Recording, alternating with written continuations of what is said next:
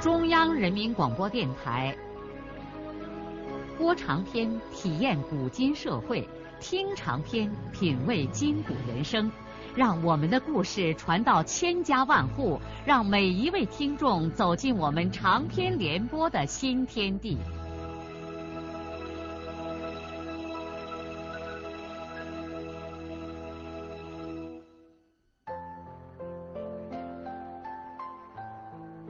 听众朋友，请继续欣赏荣获茅盾文学奖的、由中国文联出版社出版的路遥的长篇小说《平凡的世界》，由李野墨演播。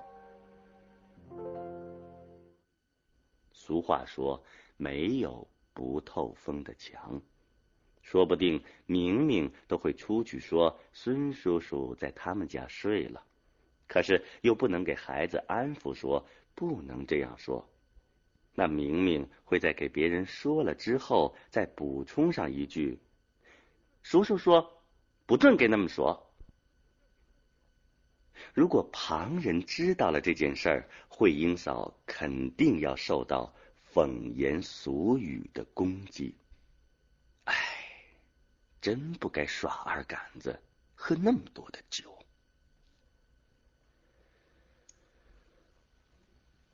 就在少平这样思量着这件事的时候，慧英已经把煮好了的饺子给他端上来了，还安抚他说：“让他赶快吃，因为这一天八点钟少平还要去下井，而且少平是班长，不去也不行。”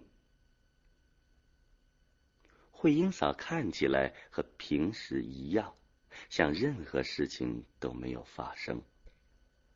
少平感激慧英的这种看起来平静如常的态度。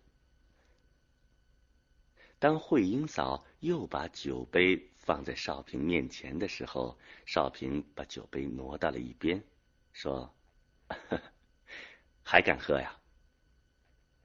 慧英也抿嘴笑了，也不再勉强他，只招呼让少平赶快趁热吃饺。少平匆匆忙忙的吃了一盘羊肉饺子，七点半准时赶到了区队学习室。尽管一夜的荒唐使他情绪复杂，但是一进入工作状态就不能马虎了。他是班长，今天又是一九八五年的第一天。他要格外的操心，这不，他在学习室布置生产的时候，发现有好几个人还醉意十足。按照规定，醉成这个样子的人是不能让下井的。如果发现了，带班的班长就要受处分。但是少平不忍心卡住他们，因为今天是元旦，赚双倍的工资。还有很可观的节日入坑额外奖金，只要他们能挣扎着下去就行了。不过长子面上可得要留心关照这几个家伙来。八点钟下井以后不久，头茬炮就放完了。少平一声喊叫。人们立刻从机尾的回风巷里扑进了烂渣渣的掌子面，载住挂梁棚顶，无比紧张繁忙的时刻来临了。六子隆隆的响声和地压造成的惊心动魄的啪啪声从四面八方传来。这样的时刻，即使一个历尽艰险的老矿工。也感到心悸。孙少平一边熟练飞快的挂茬一边低声吼喊叫骂着动作迟缓的助手，同时还用眼睛留神观察着另外地方挂梁棚顶的情况。作为一个班长，最重要的就是在这千钧一发的当口。头脑和手脚高度的灵敏，视野宽广，总观全局，于分秒之间闪电般的随时处理那可能出现的突发性事故。孙少平刚把自己负责的一茬粮挂完，他猛然的发现，不远处还没有棚的碎顶上有一块大干石摇摇欲坠，眼看就要砸在一个协义工的头上，而这个家伙却还带着醉意，独个儿在那傻笑。孙少平立刻箭一般的窜过去，连喊一声都来不及，便一巴掌就把那个协义工打在了老坑里。在他自己还没有反应过来的时候，那块干石就哗啦的一声掉了下来。孙少平只感到脸上一热，就什么也不知道了。大家一看。班长倒在了血泊中，都惊叫着围过来。安锁子一把就抱起了师弟，还没有忘记腾出一只手，把老坑里爬出来的那个协义工扇了一记耳光。安锁子抱着满脸是血的少平，牛嚎一般的喊叫着，让另外几个人跟他上井。其他的人赶快捧剩下的碎顶，以防大冒顶。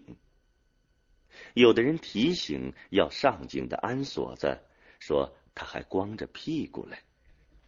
我日你个闲人，不会把裤子给老子围到腰里啊！众人赶快七手八脚的把安锁子的裤子、衫子胡乱的系在他的腰里。勉勉强强的，总算是遮住了羞丑。安锁子背起少平和四五个人，急速的爬出了掌子面，跑出巷道，大撒腿的奔向井口。安锁子赤臂裸体，腰里只缠着几块布，那样子简直像一个土著生番。受伤的孙少平立刻被送进了矿医院，伤势显然是严重的。大干石的一角从右额扫过，伤口的某些地方都露出了头骨。最严重的是右眼积满淤血。至于眼睛内部的损伤情况，这个医院的水平无法搞清楚。需要立即转院治疗，最好是转入省上的医院。闻讯赶来的领导马上用电话和同城机场联系，正好有一班飞机一个钟头以后要飞往省城。于是孙少平被抬进了救护车，救护车鸣叫着尖锐的警报器，开出了矿区。而刚刚得到消息的慧英和明明晚来了一步，他们没有能够见上受伤的少平，哭叫着在救护车扬起的灰尘中，绝望的撵了很长一段路。一个钟头以后，飞机载着昏迷中的少平从桐城起飞。又一个钟头以后，他就被送进了省医学院第一附属医院。第二天凌晨五点钟左右，孙少平慢慢的恢复了知觉。他的脑子吃力的想着发生了什么事。首先想到的是，他受伤了。那么，我现在是在哪儿呢？接着，孙少平朦胧的回忆起，他好像是在慧英家的床上睡过。那么，我现在还是睡在慧英家里吗？眼睛眼睛为什么看不见呢？啊是蒙着什么东西？眼睛很疼头也很疼。怎么没有听见慧英的声音呢？耳朵不疼啊，应该听见些什么呀？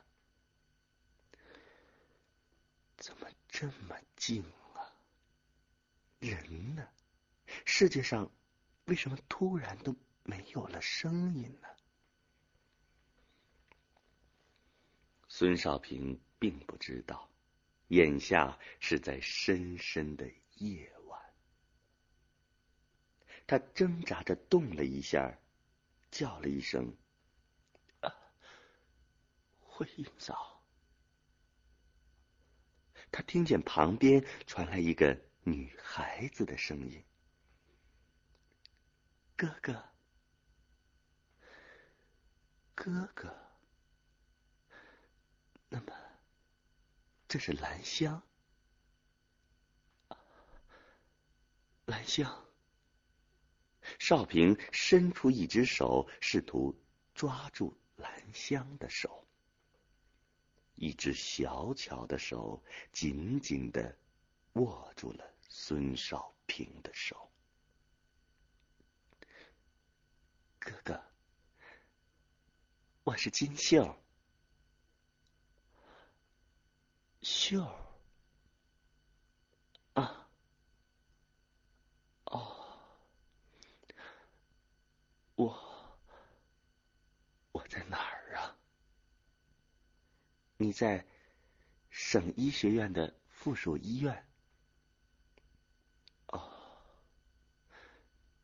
那我我要紧吗？嗯，不要紧。哥，你放心。孙少平亲切的握了握金秀的手。同时感到有两颗烫热的泪珠滴在了他的手背上。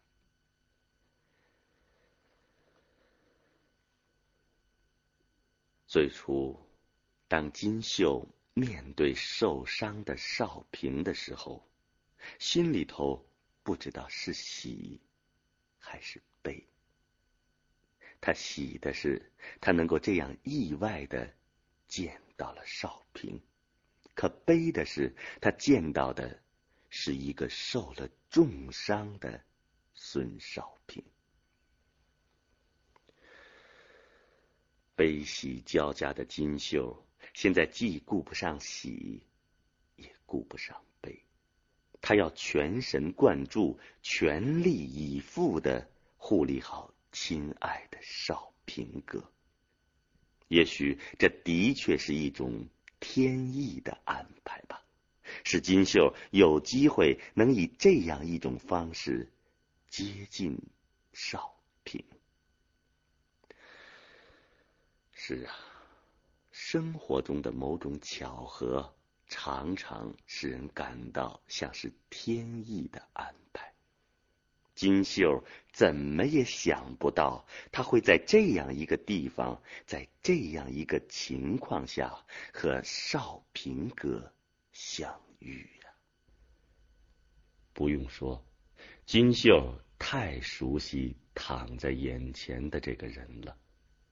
在金秀童年和少年的全部生活中，少平都是他周围少数几个最亲近的人之一。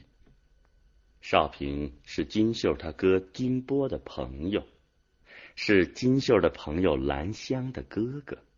他们两家人一直亲密无间的生活在双水村，每个人都像自家人一样的可亲。可是虽然如此，由于年龄的差别，以前金秀和少平哥之间犹如。隔辈之人，不像他和兰香那样交往自如。从金秀记事开始，他就一直把少平看作是大人，而他自己在少平面前则永远是个孩子。一直到金秀自己感到自己也成了大人以后，他细细的一盘算，才有点惊讶的发现，少平哥只比他大四岁呀。他们实际上是同代人，只因为少平哥成熟早，金秀才老把他看成大人，自己好像一直是个小孩儿。就是现在，金秀也很难完全把这种心理调整过来。自从金秀考上大学，来到大城市，进入另一个生活世界以后，双水村、石歌节、袁西城以及过去生活中亲近的人，似乎都渐渐的变得遥远而模糊了。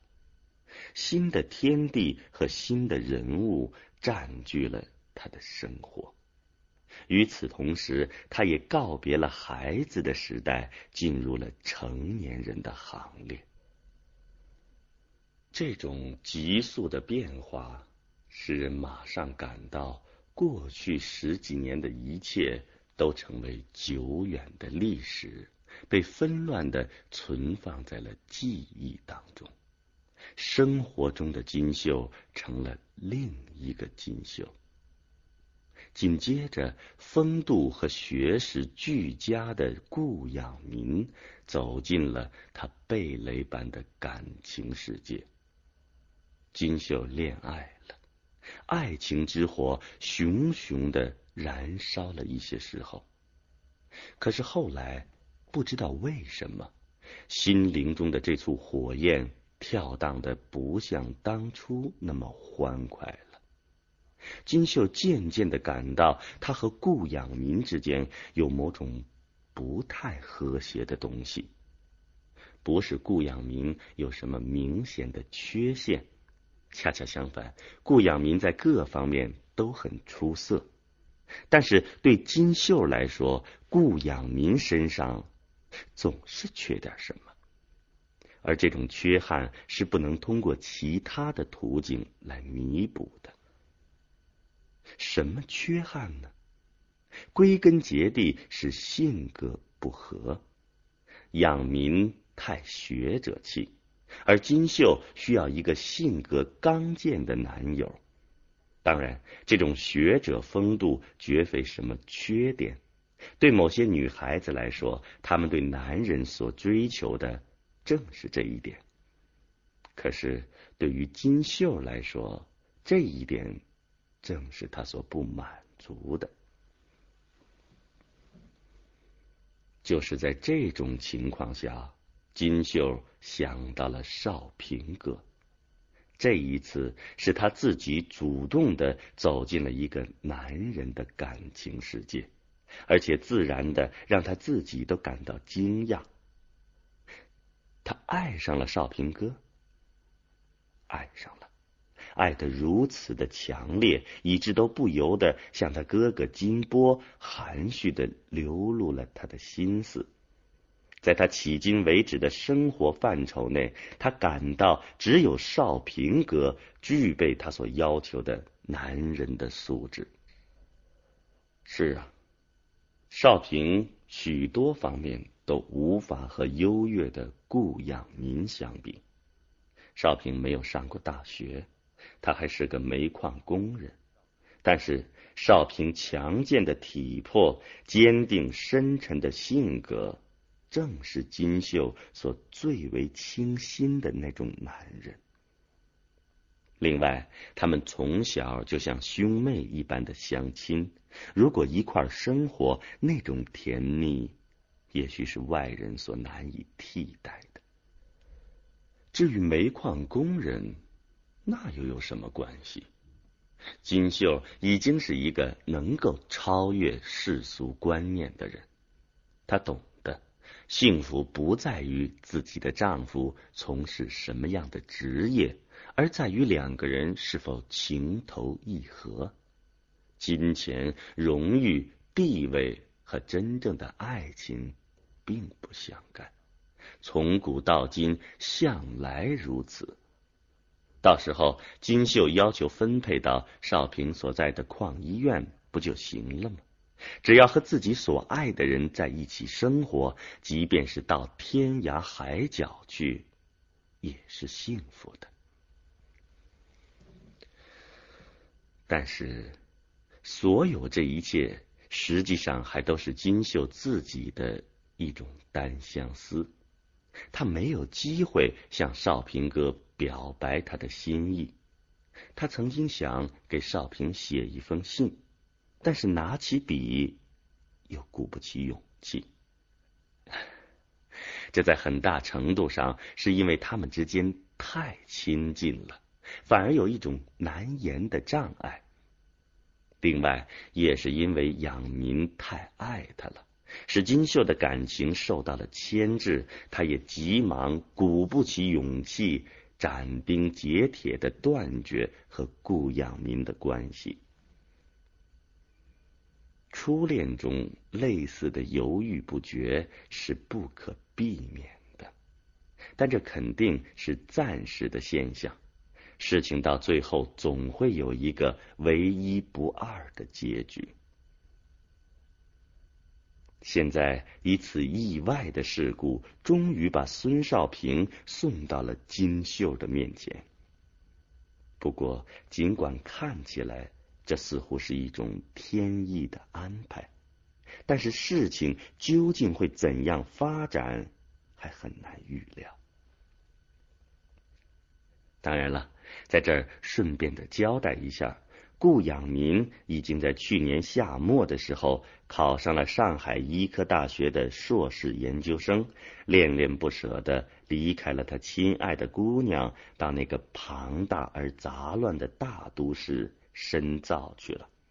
半年来，几乎每个星期都要给金秀寄一封情意绵绵的信，顾养民也能不断的收到金秀的回信。但是养民并不知道，他所热爱的姑娘，很大的一部分心思早就已经飞到了桐城那条小山沟里的煤矿上。秀是不久前来医院实习的，这次实习的同学分散在市内各个大医院。他们宿舍只有金秀一个人留在附属医院，白天都在医院搞实习，晚上要回去找门。今天晚上秀不能回宿舍睡觉去了，他要守护在少平哥的身边。现在天色已经发白，远处传来车辆行驶的隆隆声。金秀没有一丝的睡意，他的手一直握着少平的手。他知道少平此刻需要有一个亲人在他的身边，他为少平的伤痛焦急难过，又为自己能在这样的时候守护在少平的身边而感到幸福。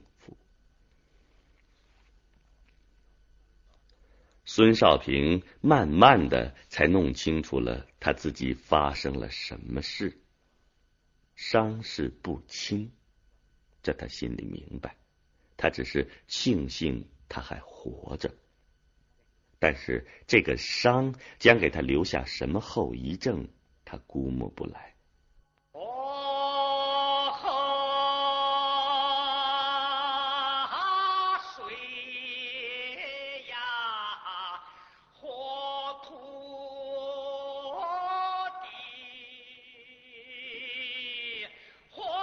瑶的长篇小说《平凡的世界》今天就播送到这里。您听了以后有什么感想、体会和建议，欢迎来信告诉我们。来信请寄中央人民广播电台听众工作部，邮政编码幺零零八六六。请明天继续收听。节目编辑叶咏梅。